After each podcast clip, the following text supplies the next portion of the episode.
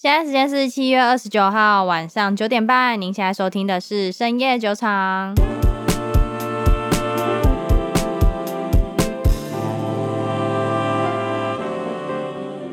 Hello，大家好，我是 Raina。Hello，大家好，我是 Maggie。这礼拜陆陆续续妈妈们都开出财报来了。嗯，妈妈们开完财报之后呢，几家欢乐几家愁。但是我们一刚开始先没有要讲妈妈啦，我们要先来讲就是这一切的罪魁祸首 GDP。其实也不能说他是罪魁祸首，诶，我觉得他有点背锅了。他有点背锅吗？他不是就罪魁祸首吗？因为 GDP 现在变烂了，不是吗？呃，这是一个。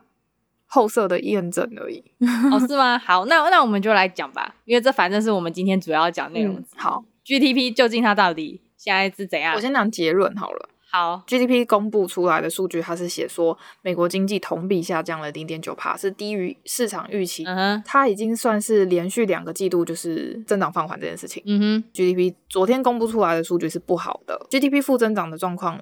理论上，连续两季负增长，就是大家会认为说这是一个经济衰退的确认。嗯哼，那为什么美股还是依旧上涨呢？GDP 它其实，在某一种程度上面，它是一个非常不可靠的数据。它对于当下即时而言，它会是一个非常不可靠的数据，因为它是很严重滞后的。嗯嗯嗯嗯嗯，因为你是讲的是上一上一个季度的经济活动嘛？对，它往往第一次发布的时候会有一些问题，然后它会有一个修正的状态。嗯哼，通常对于第一次发布的 GDP 数据不是很那么介意哦。哎，那这次是第一次发布吗？就是这一季的第一次啊。反正现在经济衰退，大家都已经觉得，嗯，就是心里已经先预期这件事情了。所以，即便它真的出现这样，它有点像是呃正式官宣的概念 哦。所以，其实大家就有点就是。看完那个开票结果啊，其实跟自己的心理结果也差不多，对，所以就不会有什么什么 surprise 嘛，所以股票就上涨。然后其实因为市场现在最直接，然后也最大的担心，其实还是通货膨胀嘛。对啊，通膨它就会引起美联储它的一些政策上的改变。嗯。GDP 它没有很强，我觉得对于美联储的解读反而是一件好事，因为美联储它一直想要控制通货膨胀这件事情。那通货膨胀有一个很主要的原因，是因为现在消费力太强，大家消费欲望还是有。嗯、后疫情时代的那种复苏的状态还是有持续到现在。嗯，我其实觉得有一点分化，就是呃，有钱人他们的消费欲望还是很强，那他们消费能力也还是很强。嗯哼，可是其实我们知道，大概百分之八十的人都是就是一般小康家庭而已。嗯哼，可是他们消费力没那么强，所以他们也渐渐的在控制他们消费的欲望这件事情。了解。所以 GDP 它如果呈现衰退状态，其实对于美联储它去判断这个市场的消费的欲望有多强这件事情，嗯哼，反而是有一个就是能控制外来通膨的一个更有信心的一个状态。嗯嗯嗯，市场已经提前 pricing 这一次 GDP 不会特别好。对，因为其实最开始讨论这个问题的是亚特兰大美联储，他在之前就已经说过，他觉得第二季的 GDP 可能还是会负的。嗯，所以那时候其实大家多多少少都已经有一些心理预备了。嗯哼。所以市场反应没有那么大，然后再来就是昨天前天鲍威尔他有讲话，可能也多少有一点影响。他说衰退不会只是单一数据或一两个数据上面显现出来的问题，嗯，它会是一整个全部的整体都陷入放缓的状态，嗯哼，就同时包含失业率啊、经济活动啊，还有一些消费状况啊、消费者信心指数等等之类的经济数据，嗯哼。全部综合包含了，他才会真正进入衰退。等于说，他的态度又变鸽了。鸽，我觉得其实到现在而言啊，市场对于鲍威尔的用词或者是他的态度，其实已经没有到那么在意了。因为大家都知道，就是现在就是这个状况。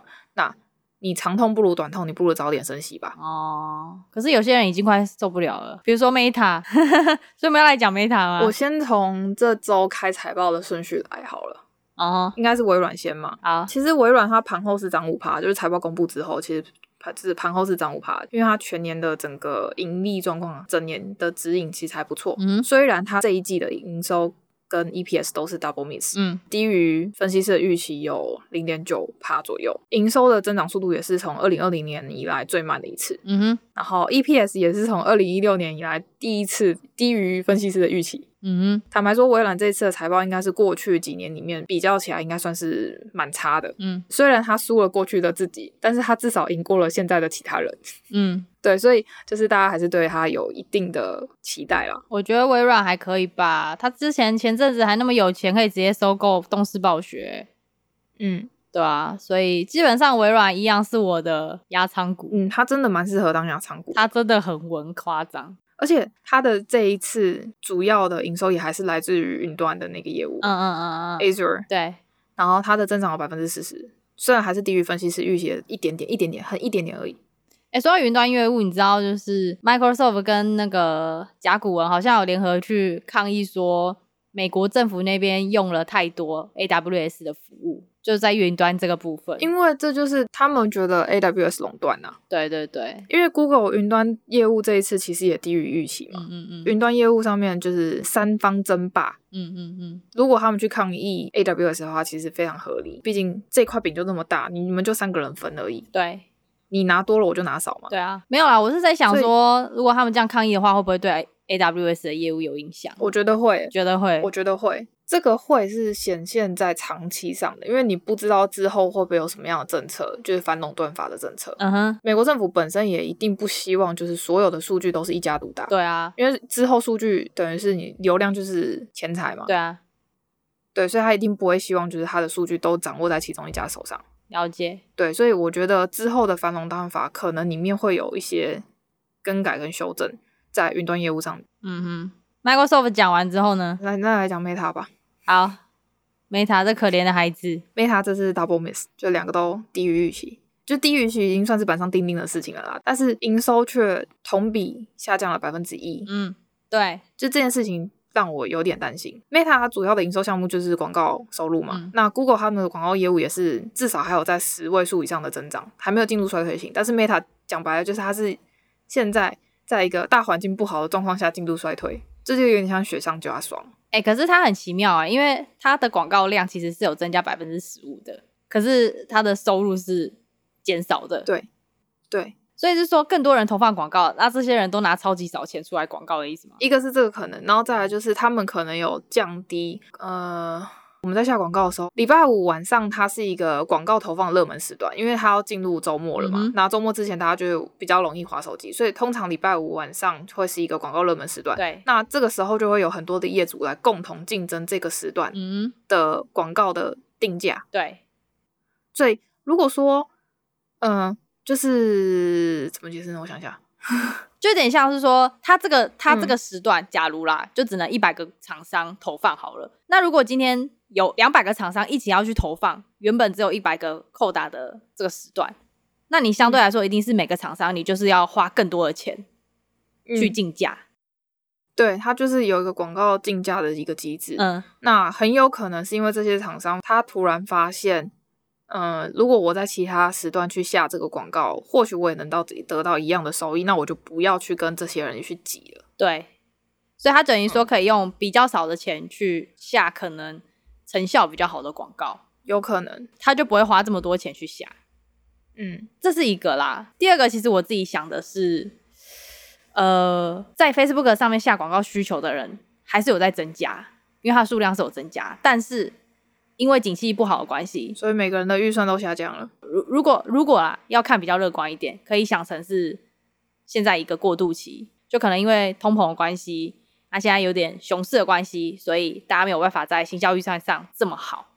这件事情哦，取决于这是以比较乐观的想法去 看对，但悲观一点想，就要去看是说，它实际上 Facebook 到底在广告这个业务上面还有没有竞争力？对，我只能说，就是这个赛道越来越拥挤，广告这件事情赛道上越来越拥挤。你看 Unity 他之前收购的那间公司，他也是要做广告的。对啊。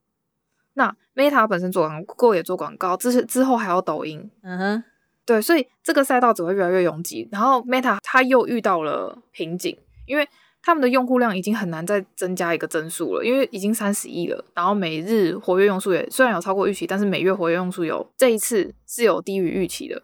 我们光是讲广告巨头好了，Google 跟 Meta，嗯，Google 它至少还在一个增长期，嗯哼，可是 Meta 已经开始进入一个衰退的状态。嗯嗯嗯，所以我才会说，就是以宏观面来讲，他第一个要先面对宏观经济的问题，就你刚刚说的，就大家已经目前没有预算去打广告了。嗯嗯嗯，然后再来是他们的用户增长也遇到了瓶颈，他很难再去提高了。我觉得这可能跟大家搜寻资料的习惯有相关诶，因为现在大部分的人他们搜寻资料真的都是用 Google 或是用 YouTube 去找。嗯，但是我最近有看到一个数据指出。有越来越多年轻人，他们反而是用 Instagram 或是 TikTok 去找他们想要的资料，比如说哪家餐厅等等的。嗯，因为 Instagram 它有做 Hashtag 这个动作，它做的 Hashtag 这种动作其实就跟 Google 关键字搜寻是一样的概念。嗯，那 TikTok 它其实就对比了 YouTube。对，我之所以会说 Meta 其实跟 Google 直接去对比之下，是因为它现在还要增加元宇宙这个支出。哦，对。所以它其实最大的问题就是刚好在选在一个刚好经济不好的时候，还要进行一个烧钱的转型。哦，而且它烧的不只是元宇宙，它烧的还有 Reels。虽然说 Reels 在今年的营收有到达十亿美金左右，但是，嗯，有在玩 Reels 应该知道，Facebook 真的非常用力的在烧钱弄它，因为他也想要类似像 TikTok 那样子的粘着度。嗯嗯嗯，对。Meta 的重点就在于说，它现在。刚好有点天时地利都不合的状态之下，我们来看一下 AR 跟 VR 的部分好了，也就是 Reality Labs 的部门，营收有增加四十八 percent，但亏损也扩大至二十八亿美元。那 Meta 表示预计 Q 三的营收会低于 Q two。嗯，我觉得这个有蛮明显的感受出来，他们现在有点在关门闭根默默研发。因为我觉得最近这个元宇宙啊，或者什么他们的。Oculus 的消息都变比较少，而且本来预计今年要出的 Aculus Quest 2也没有出来，就是因为现在整体环境不好，所以他也放缓了招聘新员工的动作，甚至以后出现裁员也是有很有可能状态。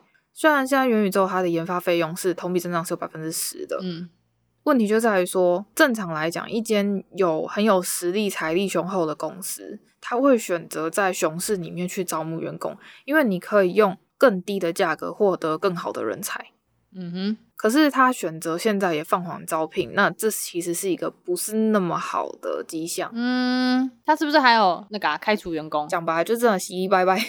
其实以客观一点来看啊，就是 Meta 这间公司，它如果在五到十年之后的这个周期，它能够把元宇宙顺利的推广出来的话，它还是有机会可以反弹到以往的高度的。嗯。对对啊，那就看他们之后接下来怎么走吧，因为这个周期绝对不短。OK，那我们继续来讲下一个公司吧。下一个讲苹果，我觉得我苹果先不细讲里面详细的内容，我直接先讲，就是苹果它业绩是 double beat，它营收跟 EPS 都有超过分析师的预期。嗯，那我觉得它一个很高招的地方在于说，它没有给下一个季度的指引。嗯哼，那没有给下一季度的指引，就等于说下一次的指引等于是一切后来呃未来一切未知。这就叫做我不给你机会，你就没有机会状态哦。但它的股价其实没有什么太大的波动，它涨了，盘后涨了三四趴吧，我记得。我觉得没有什么感觉。它跟其他四只比较起来，你会发现它在开财报之前，它就开始涨了。哦，嗯嗯，开财报这件事情，其实大家对它的预期是好的，所以开财报之前就开始已经连续涨了一个礼拜多了。嗯嗯嗯嗯嗯。它在开财报之后，正常来讲，大家都会买消息卖事实，对，所以大家觉得哦，好像事情尘埃落定那。那我就把这只股票卖了。对，它居然也没有跌，嗯，它还反而还涨了三四趴，那就代表说大家对于它的财报也是满意的。嗯嗯嗯，对啊，所以我觉得它跟其他四只比较起来不一样的地方在这里。其他几只前排就是开财报之前股价都还是蛮波动的，但是苹果是一路稳稳的上涨。嗯哼，它 Q2 的财报主要好是因为好在 iPhone 的销售量又达四百多亿。那原本预期只有三百八十亿而已，嗯哼，同比增长了百分之三，这可以讲一件事情，就是代表说之前上一季库克说口苹果供应链的问题，实际上没有他讲的那么严重，嗯，然后再来是 Q2 理论上是手机的销售淡季，因为呃手机发布会是九月跟十一月嘛，对，Q2 这样的淡季还可以有这样的销售额，而且还可以超出预期，就代表说即便是在现在通膨的消费压力之下，它还是有它的市场在，嗯哼，苹果的其他产品就没有这么好的销量了啦。比如什么 iPad 啊、手手表啊等等之类的，嗯，不过它至少维持毛利率方面还是有在维持在四十三点二 percent，就是还是有超过预期，所以我觉得苹果这次的财报就是可圈可点啊，就还不错，OK，很稳，稳一波，了解，而且还玩一波，我不告诉你我下一季怎么样，很库克啊，对，蛮库克的，而且他他最近还发出什么一些消息，说什么不排除有大收购一些公司的可能。对啊，就有分析师说什么，他可能会想要收购 Peloton 或是 Netflix。我觉得 Netflix 是不可能啦，那 Peloton 可能有可能，因为 Peloton 之前不是大跌嘛，嗯，跌蛮惨的，所以这个时间点收购其实会蛮蛮划算的。就跟微软收购动视暴雪一样。好，那我们接下来讲亚马逊。亚马逊，嗯，好，亚马逊它其实这次的营收有超过预期，但是 EPS 是亏损零点二块钱的。嗯哼，但是这个亏损也要深入进去看，因为这个亏损里面包含了当初他收购 Rivian 之后，Rivian 的股价下跌的三十九亿的投资亏损。嗯哼，所以这个三十九亿的非现金的投资亏损，把它去除掉的话，那它真正的实际的 EPS 应该是正的零点一八块。OK，所以就从负的转正了。嗯哼，但老实说，零点一八块也没有好到让人很惊艳的地步啦，就是一个稳扎稳打，就是刚好达标六十分这样，六十分及格。对对对对，而且它是跟去之前的 EPS 同比，它衰退了百分之七十六。嗯，所以这其实坦白说没有到非常好。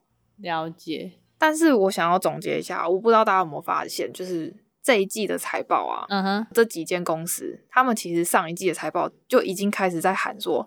啊，我们可能因为美元涨太凶啦，什么汇率风险呐，然后整个大环境经济不好啦，通货膨胀啊，供应链问题啊，避险情绪啊，巴拉巴拉巴拉，就每个人就用各种理由巧立名目的去下修财报指引。对，所以这一次的财报之所以开出来，即便有人好有人坏，几家欢乐几家愁，但是几乎都还是涨的。对啊，就像我上一期有讲的嘛，就它只要不要太烂就会涨啊，因为它上一次讲的太夸张了。这个在股市里面，我们讲叫做 better than fear，就是好于你的恐慌。嗯哼，因为大家的预期也跟着上一季财报的指引下修了嘛，而且还下修的比较悲观，所以这次财报出来就是没有想象中那么凄惨，那就好像还可以这样。对，对，所以其实这一次的财报，这几间财报就都有这样的属性。嗯哼，对啊。那亚马逊其实这次财报也还是有不错的地方啊，就是他们 Q 三的指引，就是它预期营收会有到一千两百五十亿跟一到一千三百亿之间。那同比增长就会在十三到十七 percent 之间。嗯，它的 AWS 我们基本上已经确定它就是亚马逊营收的顶梁柱了嘛。嗯哼，因为如果你把 AWS 的营业利润全部拿掉的话，亚马逊的营业亏损会高达二十三点九八亿美金。嗯哼，所以 Q2 的业绩跟 Q 三的指引都超出预期的状况下，股票你你有看到吗？它昨天爆喷了十二趴。有，我还是蛮开心的。对啊，亚马逊财报就是他终于哦，我都想要唱那个 Jeffrey Jeffrey Bezos，就觉得哦，他终于他终于回家了，你知道吗？他终于回来了。嗯、自从他拆股以后，他拆股之后就开始一直跌，然后他终于就涨回来，蛮开心的这样。嗯，对，好，所以我们这一次其实把妈妈五家都讲完了。嗯，对啊。嗯总结来说，市场情绪就这样子啊。其实上一次开财报那么烂的时候，我就想说，我觉得第三季一定不会那么惨。嗯，当然现在讲有点马后炮，但说白一点，这五家公司我是觉得真的都很强。嗯，就是其实财报不好的部分也不会说到比预期差太多 percent。对对，但是好的部分就是就是。都已经，大家都已经把他的及格分下调到二十分了。对，你还能低于二十分吗？现在通膨这么严重，升息被拉这么高的情况下，还是可以比前一年还要好。你不觉得真的是很夸张的厉害吗？嗯，就我一直在想说，这些公司到底能够成长到什么幅度？很难说了，因为他们一直在突破他们的天花板。真的，真的，所以好，还是还是寄予好评啦。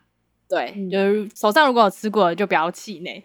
嗯，对，尤其是 Meta 的股东们，大家加油！我也是，大家加油！我与你，我也还有，我也与大家同在，我与大家同在。主客股不承认自己是机器人之前，我们不要放弃。嗯，好，那今天的节目也差不多到这边。我们是三九茶，如果你喜欢我们节目的话，记得订阅我们频道，并给我们五星好评。那如果你对我们刚刚讲的内容呢，想要更深入的了解，也可以去 follow 我们的 Instagram，上面就会有 Maggie 制作的精心图文并茂图片。好，那我们最近在 YouTube 上面有放我们的节目，所以如果你不习惯用 Podcast 的人呢，也可以用 YouTube 去收听。嗯，好，那我们就这样喽，各位，下次再见，拜拜，拜。